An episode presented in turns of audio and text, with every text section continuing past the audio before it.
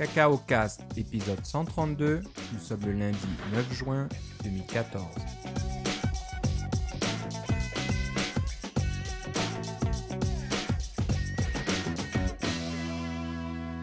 Bonjour et bienvenue à tous dans ce nouvel épisode de Cacao Cast. Euh, Comme d'habitude, Philippe est avec moi. Comment ça va, Philippe? Ça va très bien et toi, Philippe? Ça va bien. On est toujours euh, l'un euh, écarté d'un continent, là, l'un de l'autre, euh, Oui. côte est, côte ouest. Donc, tu es toujours en Californie, petit vénard. Alors, euh, t'es où actuellement? Je suis à Santa Cruz, sur le bord de l'océan Pacifique. Et puis, les, la température, la nuit ici, c'est 14 degrés, le jour 22. Ah, c'est pas mal. C'est Ouais. tem- très tempéré. Ouais, Ici, on avait effectivement. 28 degrés, 28, 29 degrés, donc assez chaud. Voilà. Et euh, ah, les nuits sont, sont assez, assez douces aussi, donc on n'a pas à se plaindre. Ok, donc euh, tu vas un petit peu nous parler de ce que tu as vu la semaine dernière. Donc pour euh, rappeler à nos auditeurs, tu étais à San Francisco, tu n'étais pas dans le Moscone Center parce que tu n'avais pas eu la chance d'avoir un ticket C'est ça. à la loterie, mais tu étais quand même autour. Je crois que tu as réussi quand même à avoir une session ou deux. à- Oui, c'est ça. Alors, ce qui est arrivé, c'est que euh, il y avait, euh, évidemment, il y avait beaucoup de monde à la conférence. Ils ont annoncé 6000 développeurs, dont 70% de nouveaux, euh, de nouveaux. Alors, c'était comme- nous, à la compagnie où je travaille, on était une dizaine à avoir appliqué et il y en a seulement deux qui ont eu des billets, ce qui en fait est une, est une bonne moyenne par rapport à bien d'autres endroits. Mais les deux qui en ont eu, ils n'étaient jamais allés, c'était des nouveaux là, pour la Hmm. WWDC. Alors, dans un sens, c'était parfait. On veut exposer de plus en plus de gens. C'est un événement euh, faramineux pour Apple. Alors, de se répéter toujours aux mêmes personnes, oui, c'est bien, mais de, de pouvoir en avoir des nouvelles, euh, c'est encore mieux. Donc, euh, c'est, je pense qu'ils ont réussi euh, très bien à ce niveau-là. Mais il y a des gens qui ont organisé, bien sûr, la conférence euh, Alt Conférence, qui était en face euh, de la WWDC, littéralement en face. Là. Il y a un- au musée des enfants euh, qui, avait un... Pardon. Qui avait un petit théâtre. et c'est, un, un auditorium, finalement, où on pouvait faire des présentations. Leur présentation était filmée, diffusée en direct sur leur canal YouTube et enregistrée, disponible sur leur canal YouTube. Vous pouvez même aller les voir maintenant. Euh, puis vous pourrez voir, euh, si, le cœur vous en dit, euh, ma conférence à moi qui a eu lieu le vendredi. Et je me disais, le vendredi, il va y avoir personne parce que c'est tous les parties du jeudi soir vont avoir mis tout le monde à terre. Mais non, il y avait quand même pas mal de monde dans l'auditoire et c'était quand même très agréable et très énervant de faire une conférence devant tout ce monde-là et d'être filmé tout le temps. Mais il y en a eu vraiment quelques-unes qui étaient vraiment très très bonnes, dont une qui est celle que, que je vous recommande de, de regarder, c'est la conférence de Brianna Wu. Euh, on la connaît sous le nom de Space Cat Girl sur, le, euh, sur Twitter, qui parlait de, euh, des femmes en technologie et dans les, la haute technologie puis des choses comme ça. Et puis c'était c'est dur à entendre quelquefois, mais ça vaut vraiment la peine. Alors, imaginez, si vous l'entendez et vous trouvez ça difficile, imaginez qu'est-ce que c'était que d'être dans l'auditoire. Ça valait vraiment la peine de, de- d'aller voir ça.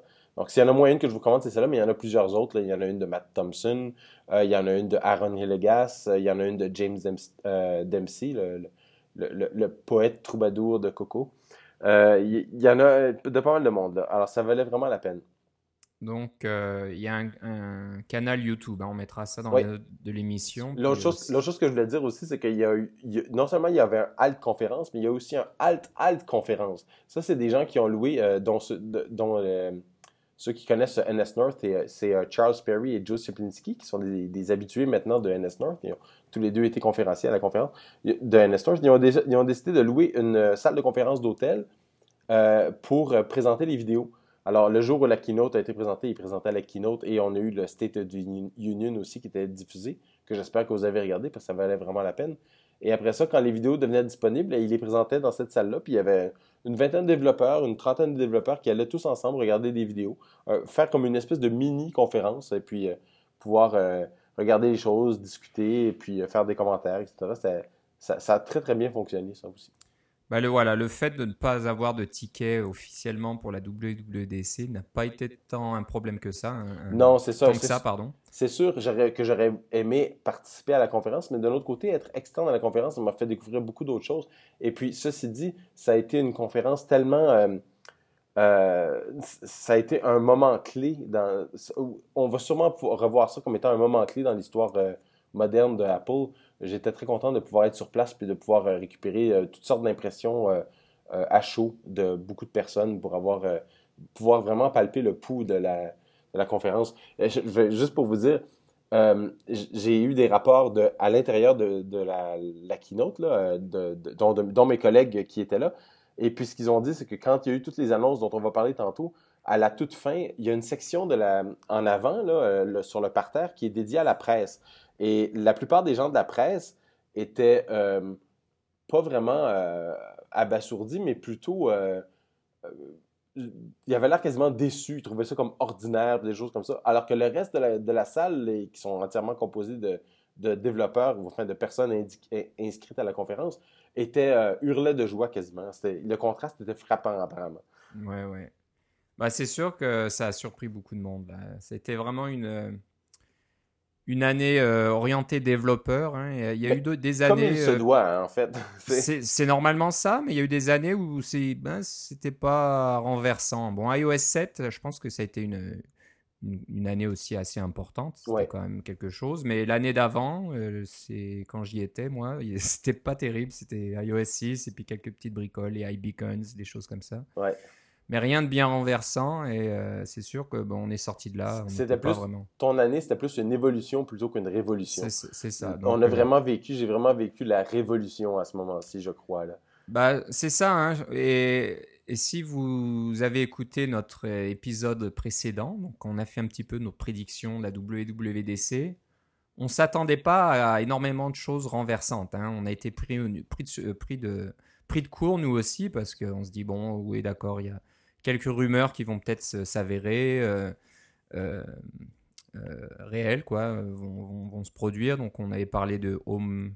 C'était peut-être pas HomeKit, je sais pas si le nom était déjà officiel, mais on parlait de ça. C'était une rumeur. Le Elf Kit aussi était une rumeur, donc ça, on les a vus venir, mais on, a, on a quasiment plus penché du côté matériel alors qu'il n'y a eu aucune annonce de nouveau matériel. Rien du tout, rien du tout. alors je pense, je pense que ça, c'est peut-être une tendance qu'on va voir à partir de cette année, c'est de plus, de plus attendre de matériel à la WWDC. Et non, ils, peuvent faire des événements spéciaux pour faire du matériel, c'est très pratique. Ils vont avoir toute la presse, dont la presse va être contente, ils vont, ils vont, euh, ils vont se battre pour pouvoir avoir accès à, Apple pendant ces... Euh, pendant ces événements-là, là, tu vas voir. Et ce qui me fait dire que l'événement qui a en général lieu euh, à l'automne, septembre-octobre, l'événement de musique puis des choses comme ça où il y a une voix iPhone et une voix iPod. C'est ça, ça va être plein, plein, plein de matériel là. Donc euh, ça va à mon avis euh, renverser pas mal de monde aussi là à ce moment-là. Donc les, on parlait des écrans Retina pour les Mac Pro, on parlait de peut-être de nouvelles Apple TV, de, choses comme ça. Puis il y a rien qui les empêche de faire plusieurs événements aussi là. ouais, ils pourront en faire plusieurs, mais je pense qu'ils vont, ils vont se garder là pour pour la, rentrée. Donc, euh, ouais, ouais. Euh, bon, on va commencer un petit peu par euh, ce qui a été annoncé. On va pas trop aller dans les détails hein, parce que vous en avez certainement déjà entendu parler de, tout ça depuis une semaine. Pas juste ça, on n'a pas pu enregistrer pour des raisons techniques, mais on s'est aussi dit, tiens, on va faire un, un espèce de résumé plus à froid, plus voir quelles sont les, vraiment les tendances qui se dégagent de ce qu'il y a de plus important. la chose, une des choses importantes que j'ai remarqué, c'est que au niveau des, des accords de confidentialité, euh, les, les règles sont beaucoup plus souples cette année. Euh, les vidéos sont disponibles sans même aucune authentification. Vous pouvez les télécharger vous-même sans même vous identifier comme développeur. Euh, rien qu'avec une petite commande curl même ou aller brancher sur la page web puis cliquer, voilà, c'est fini. et sont disponibles en HD aussi. Euh, sont édités un peu. Il y a quelques affaires, comme par exemple des crashs de Xcode qui sont disparus ou euh, des crashs multiples, par contre, qui m'ont été rapportés et qui ont, disparu dans certaines vidéos. Mais euh, il n'y a rien pour éditer qui fait en sorte que le, contenu est, est, changé substantiellement. Et puis la même chose pour le, State of the Union, la partie du lundi qui était qu'on se sentait plus pour les développeurs historiquement, mais là, ça a vraiment le lundi au complet été pour les développeurs.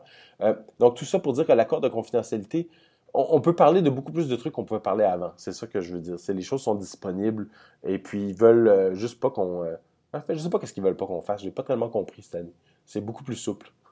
N'hésitez pas à parler des choses, surtout entre, entre développeurs.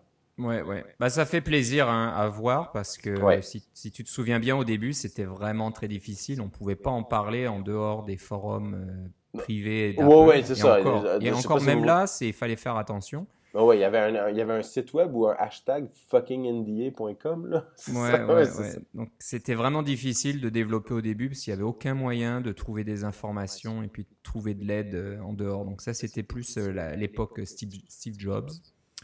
Et euh, ça me fait dire un peu que c'est une nouvelle époque, hein, c'est ce que les journalistes disent et puis les développeurs que tu as dû rencontrer, c'est que c'est le nouvel Apple là qui commence à prendre forme. Ouais.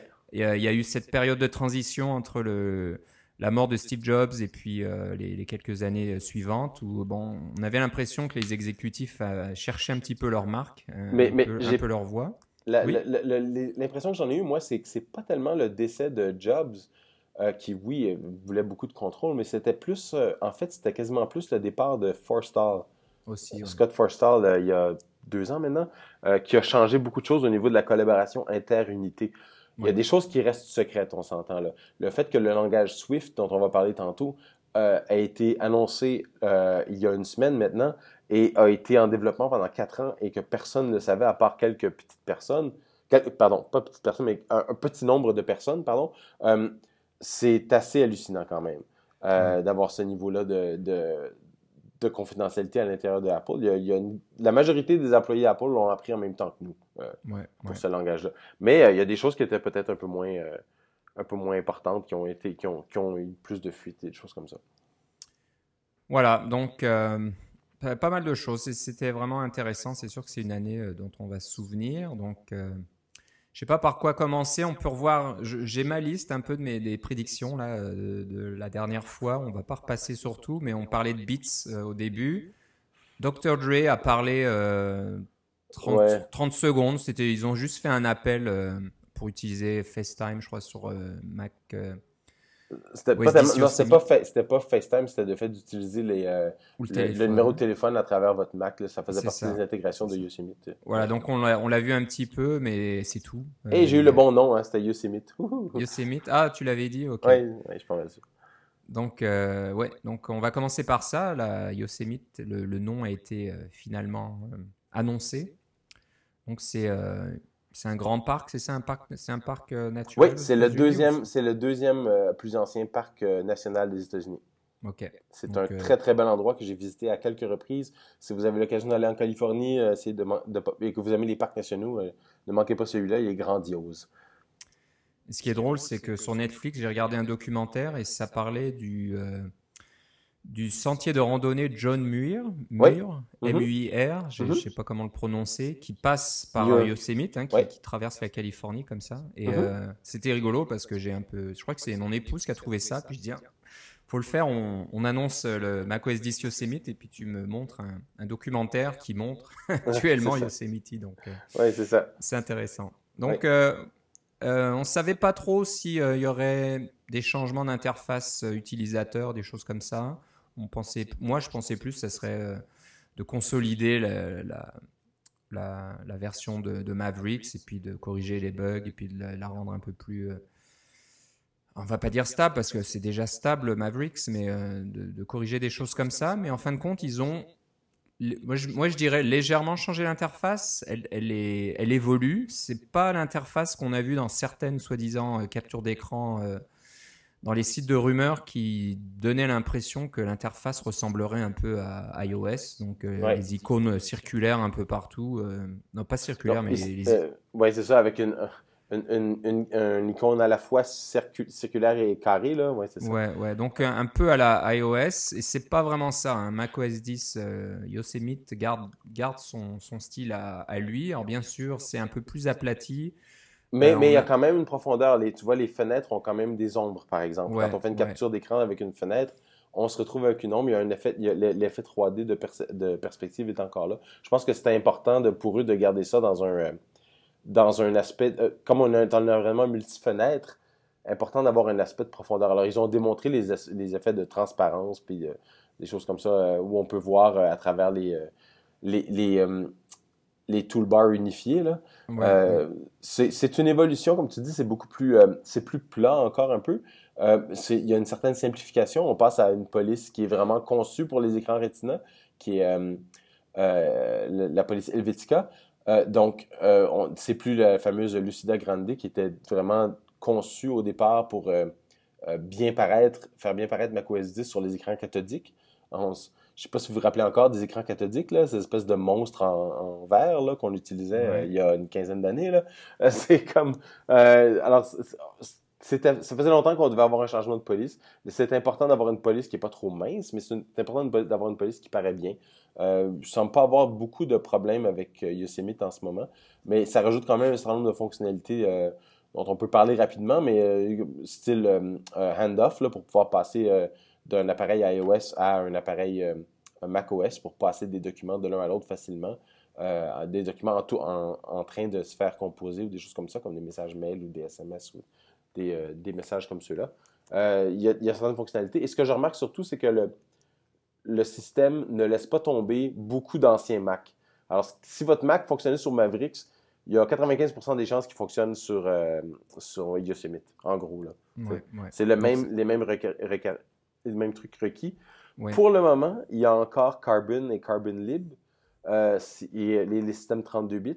C'est une version euh, alpha, donc ça se peut encore qu'ils l'enlèvent. Ils n'ont pas encore expédié la version euh, officielle, ça va être cet automne. Mais en ce moment, doigt croisé, si vous avez des logiciels plus anciens qui ont besoin de Carbon et 32 bits, ça fonctionne encore. Il y a des bugs, là, mais parce qu'ils enlèvent toujours des ils enlèvent toujours des petits morceaux. Là. C'est comme quand on, sculpte quelque chose, il y a toujours des petits morceaux qui partent. Des fois, c'est des plus gros morceaux. Et puis, mais pour le moment, ça semble fonctionner encore. Ok, bon, c'est. On ne peut pas dire que c'est déjà une bonne nouvelle. On ne sait pas. Peut-être que dans trois mois, ça disparaîtra. Donc, euh, faites attention. Installez euh, toutes les bêtas, toutes les mises à jour qui, qui sont euh, publié pour vous assurer que Carbone est toujours là si vous en avez besoin. Oui, c'est ça. Puis évidemment, je vous dirais ça d'installer ça sur un. ne pas l'installer sur votre ordinateur principal. Hein. Oui, ouais, euh, la version alpha est, très, est, très brute de décoffrage. Là. Ça, ça, plante assez facilement, il y a des problèmes. Ouais. Moi, je l'ai installé dans une image euh, VMware. Oui, c'est très lent. C'est très lent, ça marche pas. Je sais pas pourquoi, parce que j'avais déjà installé. Euh, c'est peut-être Mavericks ou une version précédente dans VMware et ça marchait sans problème. Alors que là, c'est très lent. Les animations sont saccadées. Euh, je ne sais pas pourquoi. Est-ce que bon, il y, a des petits soucis de compatibilité ou comme c'est une version alpha, c'est peut-être une version avec plein de de codes de débogage euh, encore intégrés là-dedans. C'est peut-être pas un code de release, j'en sais rien. Mais bon, ça marche pas très bien. Donc voilà, si vous voulez le tester, on vous conseille de faire une partition euh, séparée ou d'avoir un disque externe assez rapide et puis de, de le tester parce que moi, je, ouais, j'hésiterais un petit peu. même euh, un disque externe, en fait, le problème, c'est que l'installation euh, de, depuis macOS 10.7, où il y a le Recovery Partition, la petite euh, partition de départ pour pouvoir recouvrir. Alors, je pense que j'ai lu, je ne peux pas confirmer, mais j'ai lu que le, je, ou je crois avoir lu, que quand on installe Yosemite, c'est qu'il va réécrire le, le EFI boot driver pour les, les disques. Alors, si vous l'installez sur un disque externe, c'est pas une garantie que ça va rester juste sur le disque externe. Ah, ok. Alors, ça, ça, ça, retravaille votre petit disque de démarrage interne de toute façon. Alors, euh, c'est mieux d'avoir un ordinateur qui est dédié à ça, si vous voulez mon avis. Hein. C'est sûr que c'est pas tout le monde qui peut se le permettre, mais à mon avis, si, si vous, vous avez euh, besoin ou envie d'utiliser Yosemite, c'est c'est la, la, chose à faire, c'est de l'installer sur un ordinateur qui, si jamais il arrive quelque chose, on peut le sacrifier. Voilà. Donc euh, l'interface utilisateur unifiée, hein, simplifiée, un peu plus, euh, plus d'espace, on donne de la place au contenu. Donc la philosophie iOS 7 euh, est, un petit peu reprise dans macOS 10 Yosemite. Hein. C'est un peu l'idée de voilà, enlever les fioritures, enlever les choses qui ne servent pas, qui ne sont pas directement utiles à l'utilisateur. Donc je pense que ça c'est une bonne idée. Puis c'est vrai que ça, ça ressemble à ça donne un bon résultat. Euh, je crois qu'on donne plus de place à, comment ça s'appelle la barre sur le côté là euh, ah, les, les, centres de notification Oui, centres de notification a plus de place. Hein, dans Yosemite, on peut maintenant mettre des, euh, des widgets. Là, on peut avoir une calculatrice, un tas de choses. Donc ça, c'est une bonne chose. C'est ouvert aux développeurs, si je crois bien. Donc, vous pouvez faire vous-même des, des, petites applications qui peuvent se loger dans la barre de notification. le launch, le le launch bar, comment ça s'appelle déjà le euh, Launchpad. Launchpad. Ah, je m'en sers tellement souvent que je ne sais même pas comment il s'appelle. On l'a pas vu du tout. J'ai même pas fait attention s'il est toujours là. Je pense qu'il doit être là, mais euh, on n'en parle pas trop à ce niveau-là. Euh, Mission Control, ils l'ont pas trop montré aussi. Hein, c'est probablement que c'est juste encore là. C'est encore là, certainement, mais rien de nouveau de ce côté-là. Donc, ils n'ont pas changé vraiment des, gros trucs comme ça. Moi, ce que je vais dire, deux choses sur Yosemite. La première, c'est que euh, il y a un programme bêta. Vous n'avez pas besoin d'être un développeur enregistré d'Apple pour pouvoir utiliser les versions euh, bêta de Yosemite. Ça, c'est la, nouveauté dont on a parlé il y a quelques épisodes. Euh, ça commence à prendre place avec Yosemite. La deuxième chose que je vous dirais, c'est que quand Windows Vista est sorti, et là, on parle de 2004-2005, euh, les deux gros features qui étaient arrivés, c'était l'interface aéro qui donnait des fenêtres semi-transparentes ou en fait, c'était translucide, mais translucide un peu comme une fenêtre euh, euh, givrée. Donc, on, regardait ce qu'il y avait en dessous, mais c'était flou et givré un peu comme à travers une fenêtre de salle de bain. et il y avait sur le côté, il y avait des widgets. dans une barre de côté qu'on pouvait, qu'en fait, qui était difficile à enlever. Il y avait moyen de ne pas l'avoir, mais qui était dans Vista, c'était toujours présent. Je crois que dans Windows 7, la même technologie existe, mais on peut l'activer ou le désactiver un peu comme un tiroir qui apparaît par-dessus. Euh, mais les, deux features dont tu viens de parler, le, fait que. Euh, enfin, la, feature dont tu viens de parler qui est le, centre de notification, et euh, celui dont ils, ont, dont ils ont parlé beaucoup, qui est le fait que les, les fenêtres sont partiellement translucides. c'est quelque chose qu'on avait déjà dans Vista en 2004-2005 ça m'a rappelé un peu Vista. C'est mieux exécuté, mais c'est euh, fondamentalement, il y avait un petit peu de réchauffé là-dedans. Je trouvais que c'était pas euh, extrêmement fort. C'était rigolo de voir que quand ils, ont parlé que Dashboard existait encore, hein, le fameux système où on pouvait avoir des petits widgets en HTML5, il y avait même un environnement de développement qui s'appelait Dashcode qui vous permettait de les faire, qui était dans le temps fourni avec Xcode, mais qui ne l'est plus maintenant. Euh, ils disent euh, Nous vous suggérons fortement d'adopter le centre de notification. Ça, ça veut dire que Dashboard, la prochaine version de macOS, c'est comme il n'y en a plus, c'est fini. J'étais en train de regarder la, barre d'icônes, euh, le dock euh, sur Yosemite. On a encore Launchpad, mais Mission Control, je vois plus l'icône. Je sais pas si quelqu'un s'utilisait cette icône vraiment, mais un petit icône vilain là, qui montre des fenêtres miniatures. c'est peut-être pour ça qu'ils l'ont enlevé parce que ils ont essayé d'unifier les icônes du, du, dock un petit peu dans cette ouais, version. mais peut-être que les gens s'en servent avec la touche de clavier. Hein. Ouais, je pense une touche de clavier dédiée sur tous les claviers maintenant, alors c'est peut-être juste ça. Donc ils se sont dit entre garder une icône qui est pas très beau ou alors la virer, ben on va la virer. Et puis euh, bon, j'ai vu qu'ils voulaient unifier les icônes. Maintenant il y a quatre, euh, trois classes d'icônes. Il y a les icônes euh, plus ou moins carrées, rectangulaires, circulaires et puis obliques un petit peu. Donc le mail, le calendrier, tout ça, ça reste oblique mais c'est un peu plus unifié. Donc maintenant, l'icône du calendrier et de, je sais pas, des, autres applications se ressemble. Alors que dans Mavericks, ça donnait un petit peu l'impression de Vista, comme tu le disais. C'était des icônes qui allaient plus trop ensemble. Il y avait plusieurs styles, euh, et c'était pas très joli. Donc là, ils, travaillent un petit peu, mais on sent que c'est pas fini et ça va encore continuer euh, dans les versions suivantes. Et peut-être même d'ici à la version euh, officielle de Yosemite aussi. Là. Et aussi, ça peut changer. Ça, donc, surprenant. Voilà, donc c'est un changement, le design évolue, mais c'est pas le, la, gros, le gros changement comme certains s'attendaient, comme je disais au début, de oh ça va ressembler à iOS sur le Mac. Euh, non, on n'est pas là du tout. Mais il y a quand même aussi cette volonté d'intégrer euh, le Mac et iOS. Donc tu parlais de end-off. End euh, Autrement dit, votre Mac qui tourne sur Yosemite est, est, au courant que vous avez un appareil iOS autour de vous, il peut s'en servir.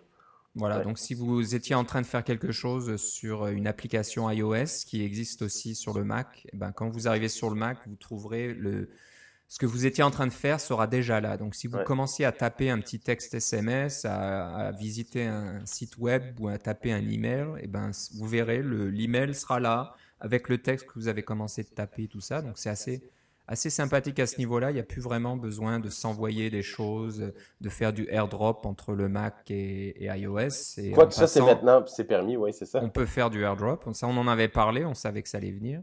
Donc ça, c'est une bonne chose. Il y a aussi maintenant la connectivité euh, de l'iPhone et du Mac un peu plus intégrée aussi au niveau de, des appels téléphoniques, SMS, des choses comme ça. et la connexion Internet, votre Mac peut se, peut se mettre à utiliser le partage euh, euh, Internet de votre téléphone en, dernier recours, on s'entend, mais quand vos, tant vos autres connexions disparaissent, vous pouvez, euh, il peut se récupérer automatiquement, même si c'est dans votre sac à dos, dans votre euh, sac à main, etc.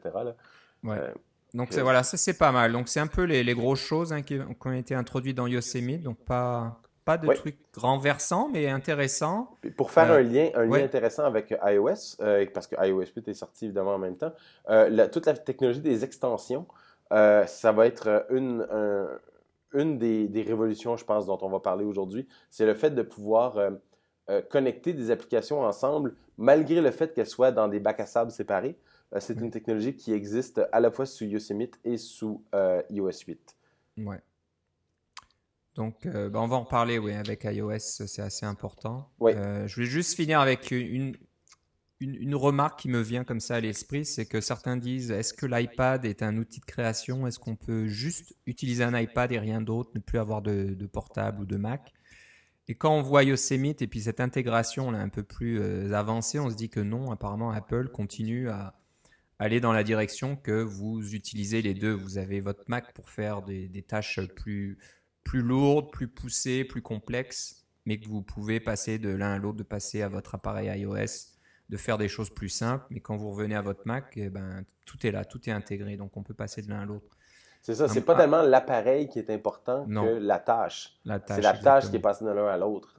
Alors peut-être qu'ils vont me faire mentir en sortant un, iPad Pro euh, cet automne. Mais là, les, tu vois, avec ce qu'on voit dans, comme tu dis, dans Yosemite et des choses comme ça, c'est pas si. Euh, c'est pas, ça semble pas être la direction dans laquelle ils s'en vont. Non, je pense pas. contrairement à Microsoft avec leur Surface Pro, exactement. Qui, euh, qui, positionne exactement comme étant, ça remplace à la fois votre tablette, ils disent tablette, mais ils veulent dire iPad, euh, à, la fois votre tablette et votre portable.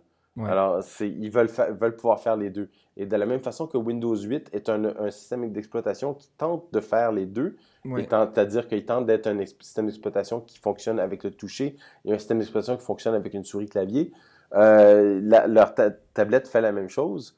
Euh, leur, tablette Surface Pro la même chose. Apple prend une approche plus euh, pragmatique avec les moments actuels, avec les technologies actuelles. On verra si la stratégie de Microsoft euh, fonctionne, mais moi, j'ai pas l'impression que ce soit une bonne idée parce que moi, personnellement, je ne vois pas d'inconvénient de passer un Mac à un iPad. Avoir les deux, ça me dérange pas du tout. Je trouve que chaque, chaque appareil a sa fonction, comme tu le dis. On veut travailler de, façon euh, de plus, plus poussée euh, ou faire du traitement de texte. On veut avoir un vrai clavier au lieu d'avoir une espèce de, clavier en, tissu. Là, je sais pas comment ça marche, mais ce clavier qui est pas terrible. Donc, autant avoir une machine de bonne qualité pour la tâche qu'on veut faire. Donc, si on veut être euh, dans son canapé en train de regarder euh, des, sites ou des vidéos YouTube, et eh ben, un iPad, c'est excellent. C'est mieux qu'un qu'un portable, finalement. Mais que Microsoft essaie de faire les deux, donc d'avoir un assez mauvais portable et puis une assez mauvaise tablette. Euh, je sais pas si euh, l'utilisateur est. Mais tu dis assez mauvais portable, euh, tu peux les avoir avec des i7 ces appareils-là. Alors c'est quand même. Non non, au, niveau au niveau technique, ils sont très très très puissants, très performants. Oui, l'écran est magnifique en fait. L'écran est magnifique, mais j'ai vu des gens qui se plaignent du, de, de, pouvoir taper sur ces sur la tablette. Ouais comme c'est pas un vrai portable, il faut une sorte de petit, euh, petit support pour l'écran qui se trouve derrière. Et d'avoir ça sur les genoux, c'est pas pratique du tout apparemment. ça, prend pas mal de place. Alors évidemment, si on a un truc puissant comme un Core, un Core i7, euh, à ce moment-là, euh, ça prend plus de batterie. soit que l'appareil est plus lourd, ou alors que la batterie dure moins longtemps. Alors on peut pas durer toute la Ça chauffe un petit peu. Donc je pense que la volonté de, dire qu'on ne veut juste, un seul appareil, que c'est idiot d'en avoir deux, euh, peut-être que les, désavantages sont trop importants actuellement. Peut-être que dans 2-3 ans, la technologie aidera, euh, aidant, on aura des, tablettes qui seront vraiment suffisamment puissantes pour euh, faire des, travaux qu'on fait sur un portable actuellement, mais que ça prenne pas trop de poids, pas trop de batterie, ça chauffe pas trop, qu'il n'y ait pas besoin de ventilateur, etc. etc. Donc je pense que Microsoft, ben, on leur souhaite bonne chance, mais je suis pas sûr que ça va marcher. On verra. C'est pas un peu le. on n'est pas censé parler trop de ça. On a d'autres choses à dire, mais bon, on voulait quand même euh, faire la petite remarque en passant. Donc voilà, on va finir avec Yosemite. Tu as quelque chose à rajouter là-dessus? Non, c'est bon, je voulais faire le lien tantôt, mais tu avais d'autres choses à dire. ouais, moi j'en rajoute, j'avais pas fini. Euh, donc euh, iOS 8, bien sûr. moi, ça m'a un peu surpris. Hein. Dans notre épisode précédent, on se disait, ouais, ça va être un 7.5 parce qu'ils ont fait tellement de choses déjà avec iOS, iOS 7. Il y a eu tellement de changements, etc. On ne voit pas on s'imagine mal qu'il y ait beaucoup plus de changements en profondeur. Et euh, je pense qu'on avait partiellement tort parce qu'ils ben, ont fait beaucoup de travail. C'est ça. Je pense que ce qui est arrivé, c'était plus au niveau des, euh, des framework systems. Puis évidemment, on pourrait dire euh, framework system à ce moment-là, il faut. Ça, implique une, une, révision du système. Mais fondamentalement, si on fait abstraction des nouveaux trucs comme HealthKit et HomeKit et des choses comme ça, qui sont des, des nouveaux frameworks qui vous permettre de, vous brancher en sécurité dans votre maison ou de vous brancher, de brancher vos données personnelles à un endroit qui est sécurisé juste pour vous, là, que c'est pas LinkedIn ne va pas avoir accès à votre à vos données biométriques, le mettons là. c'est conçu comme étant extrêmement sécur ces nouveaux frameworks-là impliquent un nouveau, euh, une nouvelle version du système. On ne va pas juste dire on va faire ça avec un 7.5.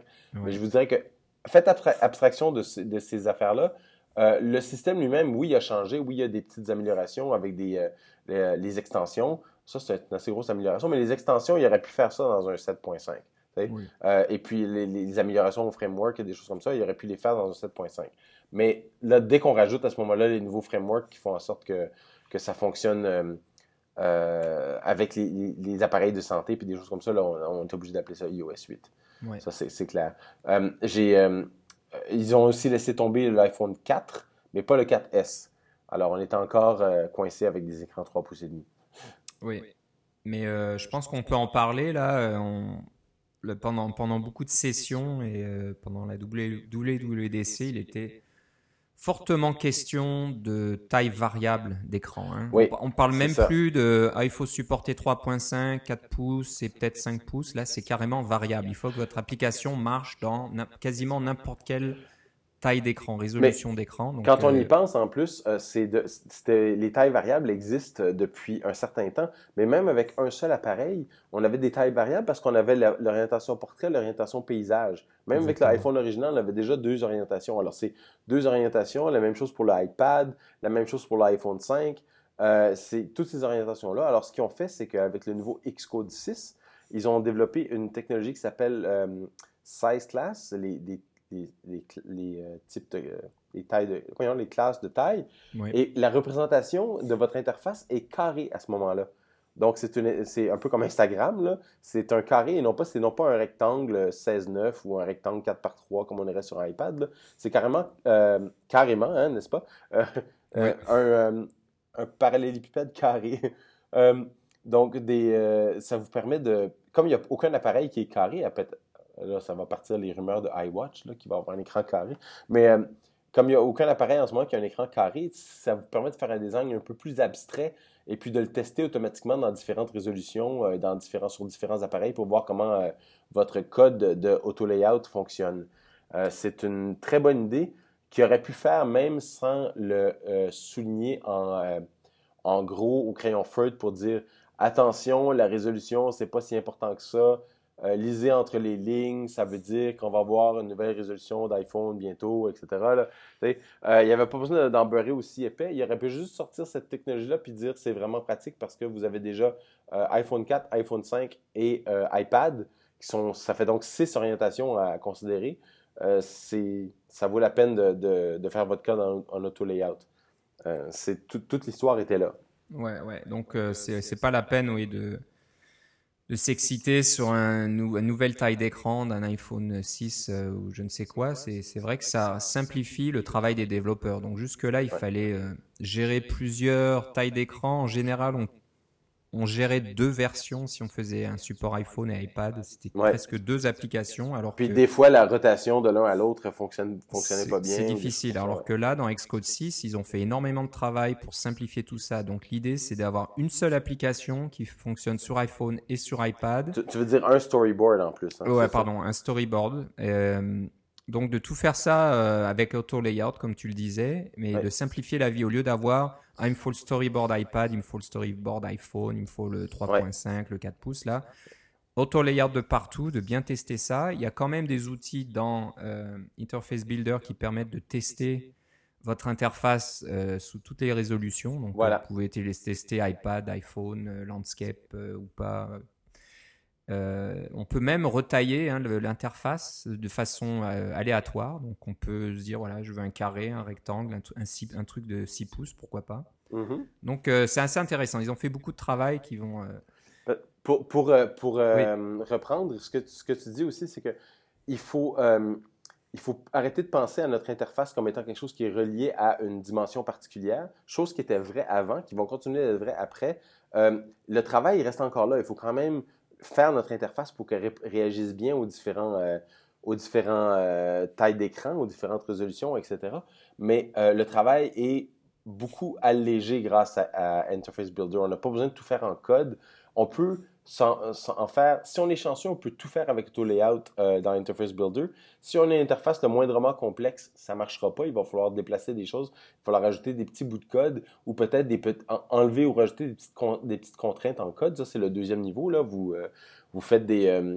Euh, vous, enlevez ou vous rajoutez des contraintes de manière dynamique au lieu de, laisser vos contraintes statique de, Interface Builder. Et puis, la dernière façon de faire qu'on avait encore, c'est de, pouvoir faire un layout euh, euh, manuel ou un, layout amélioré à, la mitaine dans, notre code. Cette possibilité-là existe encore en dernier recours, mais commencez d'abord pour essayer de voir ce que vous pouvez faire avec Auto Layout. Vous allez être surpris, je pense, du, résultat, surtout si vous partez d'une interface un peu plus abstraite, donc carré, par exemple. Ouais, ouais.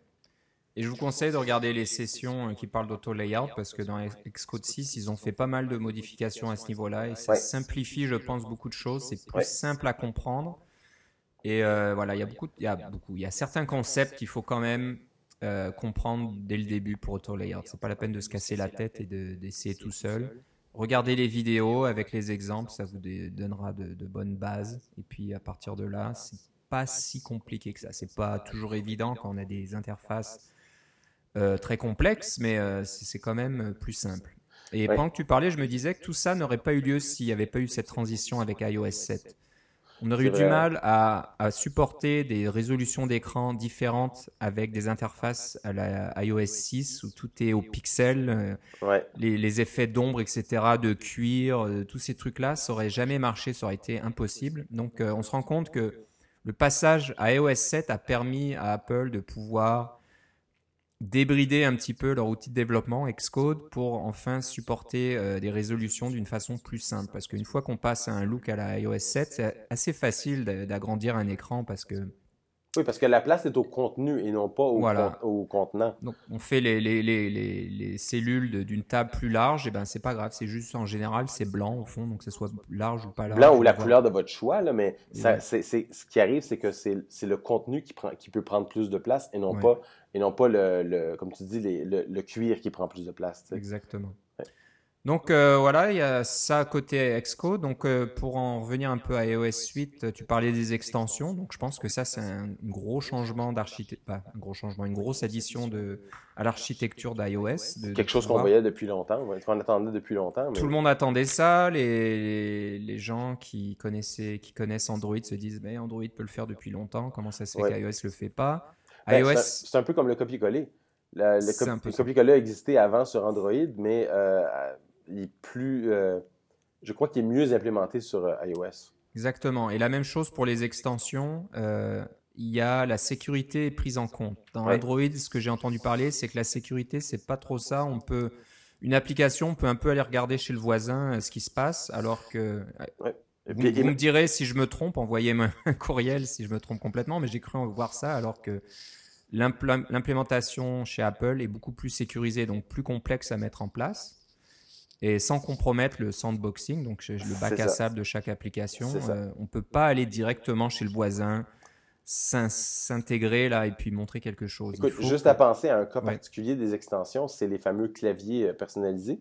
Parce que maintenant, ça va être possible pour les développeurs de créer des claviers personnalisés qui vont pouvoir être utilisés dans différentes applications. Euh, pour, je sais pas moi, des entrées de données ou des claviers un peu graphiques ou des choses comme ça, là, la, on peut faire des gestes pour écrire des lettres, un peu comme dans le temps de Palm. Ou des... Enfin, il n'y a pas vraiment de limite. C'est un clavier virtuel, vous faites ce que vous voulez avec.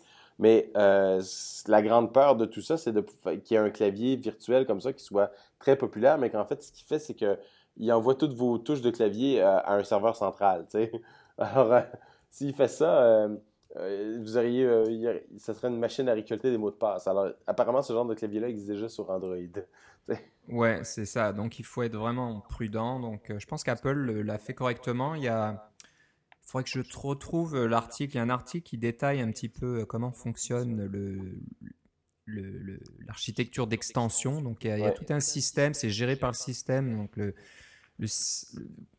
votre application ne parlera jamais directement à une autre application, elle parlera par le système et c'est le système qui va vous demander ce que vous devez donner, ce que vous, devez présenter. Donc si vous voulez présenter une extension euh, pour un filtre de photo, par exemple dans l'application photo, le système vous dira hop tiens je sais que j'ai vu que dans ton application tu as un bundle qui contient euh, euh, un filtre que qu'on peut utiliser avec l'application photo. Tu vas me la donner puis moi je vais la présenter dans, dans l'application photo. Je te laisse pas avoir accès à quoi que ce soit dans l'application photo. Tu verras pas les photos, tu verras rien du tout. Donc c'est je pense c'est une bonne bonne façon de faire et c'est sûr que ça prend du temps, c'est n'est pas simple à faire. Donc, euh, c'est assez impressionnant, assez important comme euh, changement. C'est un peu une surprise pour, euh, pour tout le monde parce que iOS 7, ça a été un énorme chantier. On voit qu'ils avaient eu beaucoup de mal à, à, le finir à temps hein, parce que la, la première version d'iOS 7, elle était un petit peu euh, la peinture n'avait pas eu le temps de sécher vraiment, mais euh, ils, ont corrigé pas mal de choses avec 7.1. Ils ont quand même eu le temps de rajouter toutes ces choses pour iOS 8. Donc euh, je pense que ça bosse très, très fort chez Apple. Là, on se, on, se repose pas beaucoup. Ouais, puis pas juste ça, mais on peut pas parler pendant. on pourrait parler pendant des heures d'iOS 8, mais juste pour mentionner rapidement, là, tu vois, il y a, on a parlé de HealthKit pour le, fameux endroit sécurisé où vous pouvez stocker vos données personnelles le, avec le Health Book qui va avec, qui est un peu comme Passbook, mais pour vos données euh, personnelles. Euh, ensuite, on a HomeKit. On a même CloudKit. On a entendu parler qu'on que, pouvait avoir accès à un, un, système de fichiers, un système de fichiers un peu comme Dropbox euh, qui va fonctionner à l'intérieur de, iCloud et qui devrait fonctionner, ma foi, aussi bien, sinon mieux que Dropbox, parce que vous n'avez même pas besoin de, de de, télécharger de SDK puis de, de, faire un login de Dropbox, ça devrait juste marcher avec votre login qui est toujours présent sur votre téléphone ou votre Mac maintenant. Euh, il y, a des tas, d'améliorations euh, qui sont fournies dans iOS 8 euh, qui vont tenir nos, tous nos amis développeurs occupés pendant un certain temps. Ouais, j'étais un peu surpris hein, de voir cette application iCloud, iCloud Drive avec des dossiers et des fichiers dans des dossiers. Je dis waouh, ça c'est incroyable parce que on avait bien vu qu'iOS jusque-là voulait euh, faire abstraction du euh, système de fichiers, surtout ne pas voir où sont stockés les fichiers, c'est juste des applications. Mais là, on revient, ils ont. Je sais pas si on leur a un petit peu forcé la main chez Apple, mais il y a beaucoup de monde qui ont dû dire euh, c'est pas pratique. Ça semblé à ça, c'est ça. Il va falloir quand même résoudre ce problème de pouvoir accéder à des fichiers d'autres applications et de les partager. Pour l'instant, ce que vous avez fait ne marche pas. Une dernière truc, moi, qui m'excite un peu, et j'espère que je vais voir des, changements à ce niveau-là, c'est que dans les extensions, on peut aussi euh, stocker des fichiers ailleurs que dans iCloud. Donc, euh, ça va mmh. pouvoir supporter Dropbox, Box et tous ces trucs-là. Mais moi, j'attends que ça supporte euh, le Cloud Station de Synology. Donc, moi, j'ai un, un, réseau, un disque réseau à la maison Synology, et il y a une solution sur Synology qui s'appelle Cloud Station, et c'est un peu votre Dropbox personnel. Donc au lieu de que vos fichiers aillent chez Dropbox, ils sont stockés chez vous sur votre Synology. Et c'est accessible de partout, hein, de, votre Mac à distance, de votre appareil iOS, etc. Mais jusque-là, comme c'est pas intégré dans iOS, c'est pas bien pratique d'avoir vos fichiers sur votre euh, Synology. Et comme, comment y accéder facilement? C'était pas terrible. Il y a une petite application Synology qui permet de voir les fichiers, mais c'est pas fantastique. Si c'est une photo, on peut la voir, on peut la copier-coller dans voilà. Euh, mais là, si... c'est barbare. Quand il y aura l'intégration, on va pouvoir travailler sur ces applications avec ses propres données et ça va, on peut les sauver directement sur son Synology personnel. Donc ça, j'ai hâte de voir ça. J'espère que bonne idée. ils vont s'y mettre euh, vite. Donc moi, j'ai hâte que iOS 8 sorte euh, officiellement. J'espère que. Et je pense pas que grand monde chez Synology alors on a jusqu'au 20 décembre. Voilà. Donc j'espère qu'on verra ça arriver. Donc voilà, très bonne Nouvelles pour iOS 8, beaucoup de choses. Euh, on parlera pas du SDK, il y a 4000 nouvelles API, il y a tout un tas de trucs, il y a beaucoup d'améliorations dans SpriteKit, dans SyncKit, dans quasiment tous les frameworks. Ouais. Euh, SyncKit qu'on retrouve, euh, retrouve sur iOS maintenant, alors qu'il n'y était pas avant. Euh, exactement. macOS et iOS maintenant. Donc beaucoup, beaucoup, beaucoup de choses. C'était assez impressionnant. Apple a travaillé vraiment très fort et on peut pas dire qu'ils ont déçu les développeurs. Il y avait vraiment, il y en a, il y en a pour tout le monde là. Il n'y a pas, il y a pas grand monde qui peut. Euh, dans, une keynote ordinaire là, SyncKit, il y aurait eu une démo sur l'écran de quelqu'un qui a fait un jeu en SyncKit ou quelque chose comme ça. Mais là, SyncKit a eu comme trois secondes, ça a été présenté à l'écran. Il y avait énormément de choses. on parlera de CloudKit parce que c'est assez important aussi. C'est c'est un peu la réponse d'Apple à Amazon et à Google d'offrir des services maintenant dans le nuage, euh, des infos nuagiques là. Et, euh, donc on en reparlera parce que pour l'instant, euh, moi j'ai pas eu le temps vraiment de trop regarder. J'ai vu une session là-dessus en vidéo, mais il va falloir que je joue avec un petit peu pour voir comment ça fonctionne. Euh, donc beaucoup, beaucoup, beaucoup de choses, mais je pense que le clou du spectacle, la surprise énorme et euh, on, garde voir les... on, garde les meilleurs pour la fin, bien sûr. Exactement, et voir les réactions sur Twitter, y compris la mienne, et la réaction des gens dans la salle qui ont, qui, qui ont vu euh, Craig Frédérigui. Frédérigui, j'arriverai pas à le dire, il n'y a pas de R, hein, c'est Frédérigui. Euh, c'est lui qui a annoncé ça? Oui, je, crois, que c'est lui qui a annoncé un nouveau langage. Donc là, ça a pris, ça a été le, choc un petit peu parce que c'est pas qu'on s'y attendait pas du tout. Hein. Il y avait des articles de nos, amis développeurs hein, qu'on connaît personnellement qui commençaient à soulever cette question en disant Objectif C commence à montrer son âge. On, on essaye un petit peu de le rafistoler à droite et à gauche pour le, le, rendre un peu plus mais moderne. C'est un langage qui a été fondamentalement. Euh, euh, il y a eu un design dans les années 80. Là, ouais, c'est donc très vieux. là. On parle euh, d'une trentaine d'années. Hein. C'est pas un truc d'il y a 5-6 ans. Donc, On compare ça à Ruby, par exemple, et puis ou, à, Haskell ou à, Scala. Et on voit qu'il il, manque des, il manque des gros morceaux. Là. Voilà. Pourquoi on met encore des étoiles partout, par exemple? Exactement. Donc, il y avait un peu de ça. Et bon, il y avait, y avait un petit peu une discussion en disant, mais c'est impossible, y a, beaucoup, c'est beaucoup trop de travail. Vous vous rendez compte de changer de langage avec tout le vécu qu'il y a chez Apple, toutes les frameworks, tous les machins, ce sera impossible à faire? Eh ben non. Grosse surprise, euh, personne ne le savait, il n'y a eu aucune rumeur, comme tu le disais, quasiment personne ne le savait, ou un nombre très très petit de, de personnes le savaient. Euh, ils ont, Apple a travaillé donc sur le langage Swift depuis 4 ans. Et c'est, euh, ah, j'ai plus son nom maintenant, mais c'est le, spécialiste de compilateurs et compagnie là chez Apple. Ah, Chris Lang. C'est ça qui a commencé personnellement à travailler dessus. Je crois que c'est le plus gros contributeur dans le le code source. Donc c'est pas n'importe qui. Il a travaillé dessus depuis le début et on voit que Swift a été pensé avec euh, bah, le Mac et iOS en tête. Hein. oui, c'est euh, ça. C'est ça. Alors, euh, Swift, moi, écoute, moi j'étais chez Twitter, le, Twitter San Francisco, là, pour le déjeuner, pour écouter la keynote avec tout le monde. Alors, évidemment, pour moi, c'était déjeuner parce que pour vous, c'était milieu d'après-midi. et puis, quand ça a été annoncé, il y a eu un silence dans la salle et on s'est tous regardé. Est-ce qu'on a tous vu la même chose? Un nouveau langage, on n'en revenait pas. C'était, on, on était abasourdis. C'était la, j'étais avec euh, des, dizaines et des dizaines d'autres développeurs et la réaction était unanime. On était tous abasourdis de ce langage-là. Mais ceci dit, quand ils ont commencé à nous en présenter puis des choses comme ça, puis écoute, ils ont amené l'ingénieur euh, principal sur la scène et puis ils ont pendant la keynote euh, grand public et ils ont, présenté du code pendant la keynote grand public. Alors nous, on était là, ouais, ouais, du code. La dernière fois qu'on a fait du code comme ça, je pense que c'était Apple Script ou quelque chose comme ça. ça fait super longtemps. Sais. Et puis, euh, euh, on était abasourdis, mais on regardait ce que ce langage-là fait. Et puis, il y a eu plus de détails dans la keynote de l'après-midi euh, pour les qui est spécifiquement orienté développeurs. Mais c'est un langage moderne qui prend, qui essaie de prendre tous les avantages des langages modernes. On n'a plus besoin de savoir qu'est-ce qu'est un pointeur. On n'a plus besoin de savoir euh, de, faire euh, de la gestion de mémoire. Hein. C'est sûr qu'il y a encore de la gestion de mémoire euh, qui est basée sur Arc d'ailleurs, avec du retain et release, mais c'est souvent sous le tapis. Puis si on fait des trucs standards, on n'a même pas besoin de s'en occuper. Quand on commence à faire des blocs, ça devient un peu plus compliqué là, avec les self, les weak self, etc. mais les, trucs de base sont, là. Il n'y a plus de d'accès direct à la mémoire. C'est des, on, utilise des structures de, soit du langage même, dans les arrays, où on peut aller carrément dans les structures euh, euh, Coco, parce qu'on peut importer le code Coco directement, euh, utiliser des frameworks Coco, alors NSArray, NS7 par exemple, qui n'est pas présent dans...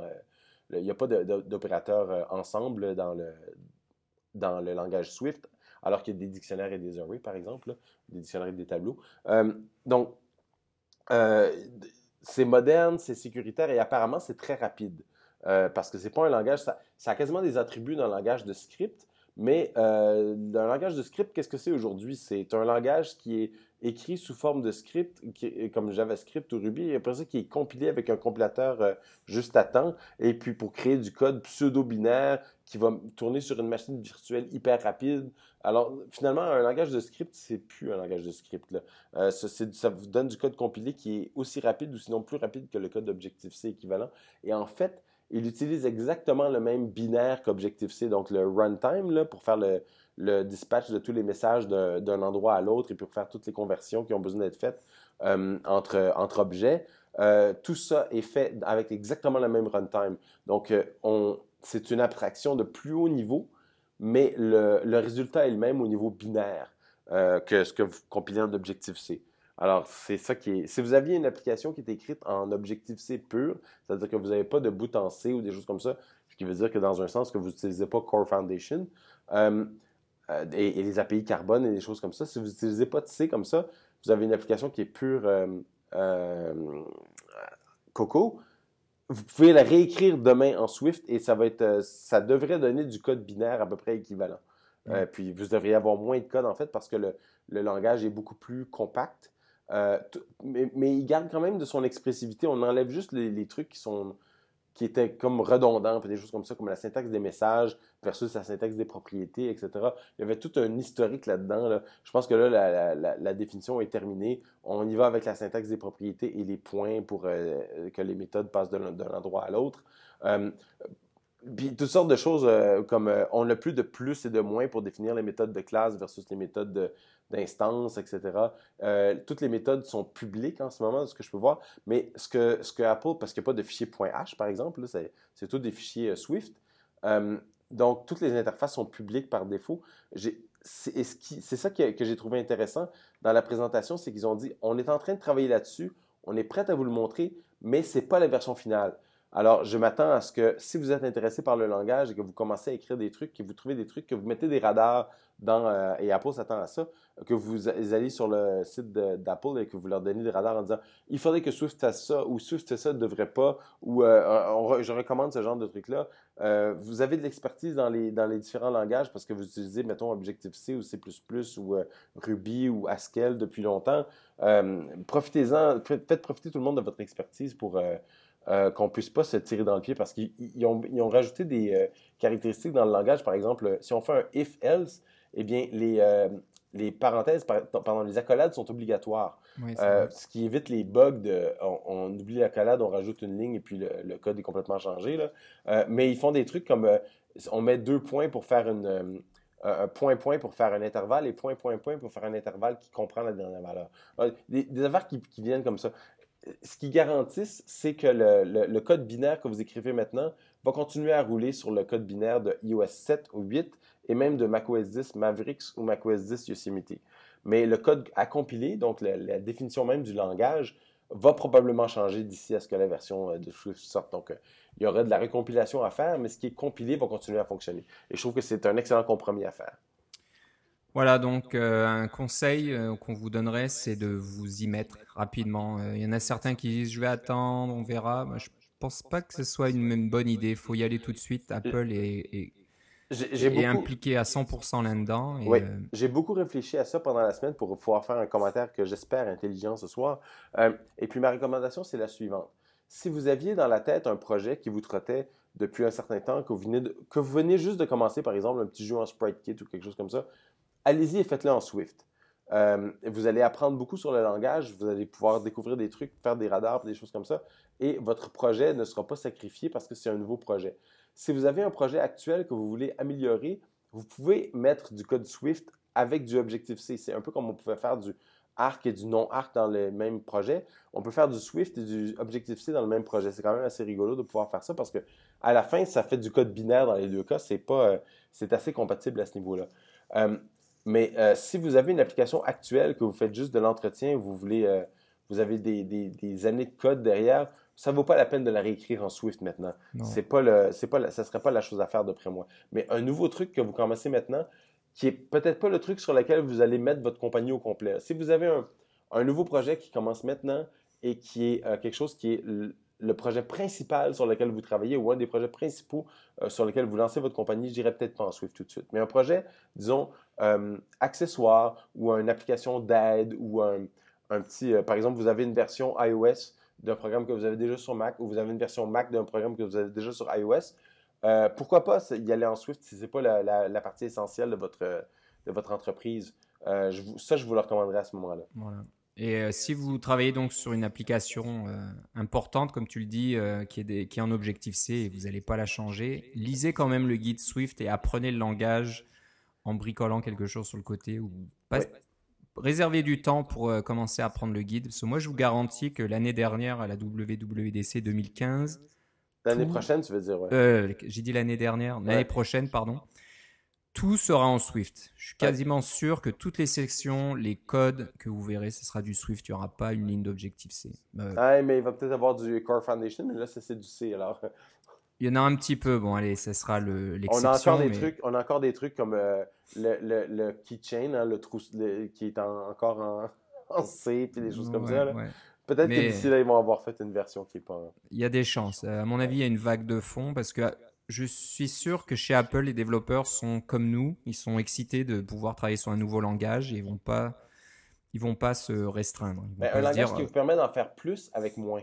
C'est ça. Ça vous prend moins de temps pour faire avoir plus de résultats. Écoute, il y a un, truc dans Xcode qui s'appelle les Playgrounds. C'est un, c'est une version interactive de Swift. Et dans Swift, on peut démarrer une console euh, en, en ligne de commande pour pouvoir exécuter des commandes Swift qui sont compilées immédiatement et exécutées sur le champ. Alors ça, c'est fantastique. On peut presque, on peut pas vraiment faire ça avec Objective-C. Il fallait passer à des langages comme F-Script ou des choses comme ça qui faisaient les, qui permettaient d'avoir ce genre de fonctionnalité-là. Alors, que tout ça soit bâti à l'intérieur de Xcode et même de, du débugger même. Euh, écoutez, un, indice, si vous, si vous faites tourner Xcode 6, même sous Mavericks, pour pouvoir faire des choses en, euh, en Swift, euh, et vous, lancez le débugger LLDB avec le, pour des commandes Swift, tapez deux points, hein, comme colon en anglais, là, les deux points un par-dessus l'autre, deux points GUI pour avoir un flashback dans les années 80. Ok. Je vous en dirai pas plus, faites le test. Il faut que j'essaye ça, je ne l'ai pas essayé.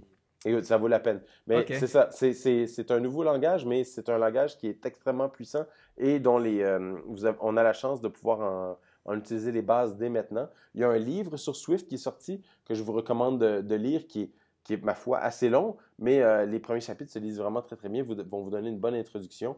Il y a des choses dans Swift que moi, j'aime pas tant que ça, comme les, génériques avec les. Ça me rappelle un peu trop le C, avec les, templates, etc. mais j'ai des flashbacks un peu au niveau de la difficulté de lecture. Mais le langage est encore en évolution. J'ai espoir que ça va être mieux pour la, version finale de Swift. Écoute, il y a tellement de choses dont on n'a pas, pas parlé. Test Flight. Hein, avec 1000 euh, adresses email au lieu d'avoir 100 appareils. Ça, c'est une révolution. Là. Mais le fait qu'on soit obligé de faire faire des, euh, des, des, app reviews sur nos bêtas, ça, ça me refroidit beaucoup. Mais C'est un peu gênant aussi. Oui, c'est ça. ça. ça. veut dire. Et puis, il y a toutes sortes de compagnies qui sont fait. Euh, qui, qui, se font couper l'herbe sous le pied un peu. On parlait de Dropbox tantôt là, avec Cloud, Cloud Drive, mais que dire de Reveal ou des choses comme ça qui font des trucs, des interfaces 3D de visualisation 3D des interfaces? Euh, ou euh, euh, comment c'est Spark Inspector, l'autre qui fait le, genre, le, même genre de truc. les, outils de développeurs comme ça qui se font complètement couper l'herbe sous le pied par les, les, nouvelles technologies qui sortent de chez Apple. Voilà. Donc il y avait vraiment, vraiment, vraiment beaucoup de choses. Alors, ce qu'il faut se rendre compte, c'est qu'Apple observe beaucoup ce qui se passe sur le marché. Il ne faut pas croire qu'ils sont dans leur tour d'ivoire et qu'ils ignorent tout. Au contraire, ils regardent tout ce qui se passe et ils prennent les idées. Malheureusement, ils vont peut-être pas racheter votre technologie à coût de milliards de dollars. Euh, bon, peut-être que certains se font racheter, euh, tant mieux pour eux. Mais pour certaines, pour, pour d'autres choses, ils prennent les bonnes idées ailleurs. Donc voilà, les, les vrais artistes euh, Donc, moi, ma dernière impression, si tu veux l'avoir pour le, le que, que j'ai vu dans le keynote pour conclure, c'est que on est rendu dans l'ère post Steve Jobs et puis, la façon dont je l'ai remarqué, moi, vraiment, c'est que quand Federighi, qui était très confiant sur le, devant tout le monde, contrairement au Federighi d'il y a quatre ans, euh, nous présentait ces choses, il était super content. Euh, il a utilisé lui-même des phrases que Jobs a utilisées. Il y en avait deux que j'ai notées. Une, ben, je me rappelle plus de la deuxième, mais je sais qu'il y en avait deux. mais la première qui est définitivement celle euh, qui présente quelque chose et il dit And we think you'll like it. Ça, hmm. c'est quelque chose que Steve Jobs disait régulièrement et qui n'avait pas été dit depuis et que j'ai remarqué que, que Federighi a dit. Je ne sais pas si c'était intentionnel ou non. Je doute que ce soit euh, inintentionnel parce que tout est scripté au quart de tour dans ces trucs-là, incluant les trucs euh, en arrière-scène avec le, le, le taille et puis les cheveux. Ouais, là. les sais, blagues. Tout est scripté à la, au quart de tour, c'est minuté ces affaires-là. Là. Ils y ont sûrement pensé, puis euh, ils avaient sorti celle-là et une autre phrase. Le nom m'échappe en ce moment, là, mais il y en avait une autre qui disait que c'était pas les phrases typiques de genre boom ou des choses comme ça, là, mais c'était euh, euh, des- une phrase que Jobs avait utilisée déjà. Euh, ils n'ont pas encore sorti le One More Thing, Non, ils le mais font. ça, mais ça ils pourraient leur sortir en sortant un nouveau, un nouveau matériel. là. Je suis pas sûr. Je suis pas sûr. Ils oseront pas l'utiliser. C'était vraiment. Mais, le- mais celui-là, euh, You Think You'll Like It, We Think You'll Ouais. Like It, ça, je l'avais remarqué. Ça, ça- et ça, c'est, pour moi, c'est emblématique du nouveau Apple. Ils sont passés par-dessus le fait que Jobs est plus là. Ouais. Et euh, ils font des trucs qui sont, euh, ma foi, euh, fascinants et vraiment bien. Et personnellement, je les remercie de nous donner du matériel pour les cinq prochaines années. Ah, c'est sûr que là, il y a, y y beaucoup d'optimisme, dans l'air. Là, je te parlais rapidement de nshipster.com. On en a déjà parlé plusieurs fois, qui Ouais. va maintenant aller à 100% dans iOS 8 et nouvelles technologies. Et puis tout leur code d'exemple, ça sera du Swift. Donc euh, l'objectif C, vous en verrez de moins en moins. Donc euh, c'est pour ça que je disais, il faut, il faut, il faut apprendre, il faut s'y mettre parce que c'est un petit peu la déferlante et euh, voilà, d'ici un an ou deux, ça sera du Swift partout. Donc, euh, bah, on va être obligé de finir là parce qu'on pourrait encore parler une heure de, de ce qu'on a vu. Il s'est passé tellement de choses là et tellement de présentations, tellement de nouveautés qu'on pourrait en, en discuter encore pendant beaucoup plus longtemps. Euh, si vous voulez nous écrire, vous pouvez nous écrire à cacaocast.gmail.com. Vous pouvez aussi nous suivre sur Twitter à cacaocast et puis euh, jeter un coup d'œil sur notre euh, blog où on publie les épisodes toutes les deux semaines en général sur cacaocast.com. Donc voilà, n'hésitez pas à nous contacter si vous avez des questions, des remarques, euh, des critiques. On accepte tout, ça nous fait toujours plaisir euh, On, d'avoir. on euh, pourrait mentionner euh, qu'un un, audi- un auditeur qui nous avait écrit pour nous parler, de- c'est, c'est Gilda, je crois, Oui, euh, qui nous avait écrit pour nous dire que on parlait du rachat de TestFlight par Apple et que euh, il y avait Crashlytics qui avait sorti, qui ont sorti leur nouveau système de bêta, genre une semaine avant la WWDC. Et c'est pas un très bon timing, ça, non, avec l'histoire de TestFlight. Alors, euh, c'est à celui-là que j'avais pensé. Ouais, c'est vrai que voilà, c'est toujours risqué hein, d'être dans un marché euh, qui sert les, comment dire, qui, qui Faire le ci- développeur. ouais, qui cible, qui cible les choses qui manquent. Chez Apple, c'est c'est risqué parce qu'Apple un jour ou l'autre va combler ce- cette lacune et puis euh, va un petit peu tuer le marché. Mais bon, il y a toujours d'autres choses, hein, c'est vrai. Les, les, les solutions intégrées d'Apple sont pas toujours les meilleures et puis c'est souvent sur une seule plateforme. Ouais, Si vous vrai. avez besoin de supporter plusieurs plateformes, il faut quand même aller voir ailleurs. Donc je pense qu'il y a quand même un avenir toujours dans ces solutions-là. Mais c'est vrai que maintenant, pour une bonne catégorie de développeurs qui ne développent que pour iOS, par exemple, ils vont pas se casser la tête à aller chercher ailleurs si tout est, est déjà là, c'est gratuit, ça fonctionne. Voilà. Euh, Philippe, si on veut euh, savoir ce que tu fais et comment se passe ton petit séjour à Santa Cruz, où doit-on aller? Sur Twitter, Philippe C. Euh, et puis, je vous encourage à aller voir euh, les vidéos sur le site de Alt Conférence. Euh, c'est altconf.com. Altconf Voilà. ou Altconférence? Ouais. Altconférence. Voilà, bah, regardez surtout la, C'est altconf.com, oui, c'est ça. la session de Philippe qui parle de, de Des com- communautés. comment démarrer une communauté, etc. Ça peut s'appliquer à beaucoup de nos auditeurs hein, qui sont peut-être un peu isolés, qui sont dans des régions où il n'y a pas de cocoheads, où il n'y a pas, il n'y a pas de conférences, il n'y a pas de choses comme ça, mais il y a, il y a toujours moyen de démarrer quelque chose Oui. euh, localement. Et je vous dirais, c'est la même personne, mais elle parle en anglais. Voilà. Donc vous, verrez- vous entendrez Philippe, qui parle très très bien l'anglais, bien mieux que moi, c'est sûr. Euh, si vous voulez me suivre, moi c'est Philippe Guitard, G-U-I-T-A-R-D en un seul mot. Et puis euh, c'est tout. Donc on se reparle dans deux semaines. On aura certainement plus de choses au sujet de toutes ces annonces là. Les les développeurs euh, mettent le nez dedans dans, dans- Ouais. petit à petit. Donc il y a des choses qui, qui s'expliquent un peu mieux. Il y avait des questions qui étaient en suspens qui vont certainement être répondues et détaillées. Et j'encourage tous nos auditeurs, si vous découvrez des nouveaux trucs, euh, des, euh, des petites astuces ou des, vous avez fait quelque chose, euh, écrivez-nous et on pourra, on pourra le mentionner à ce moment-là. Il n'y a pas de problème. Donc, euh, ben, dans deux semaines, on va se reparler. Il y aura le retour de nos frameworks, de nos outils, des choses comme ça. On va revenir un petit peu à, un contenu un peu plus normal. Là, c'est vrai que Ouais. Genre, on peut faire des frameworks sous euh, iOS maintenant.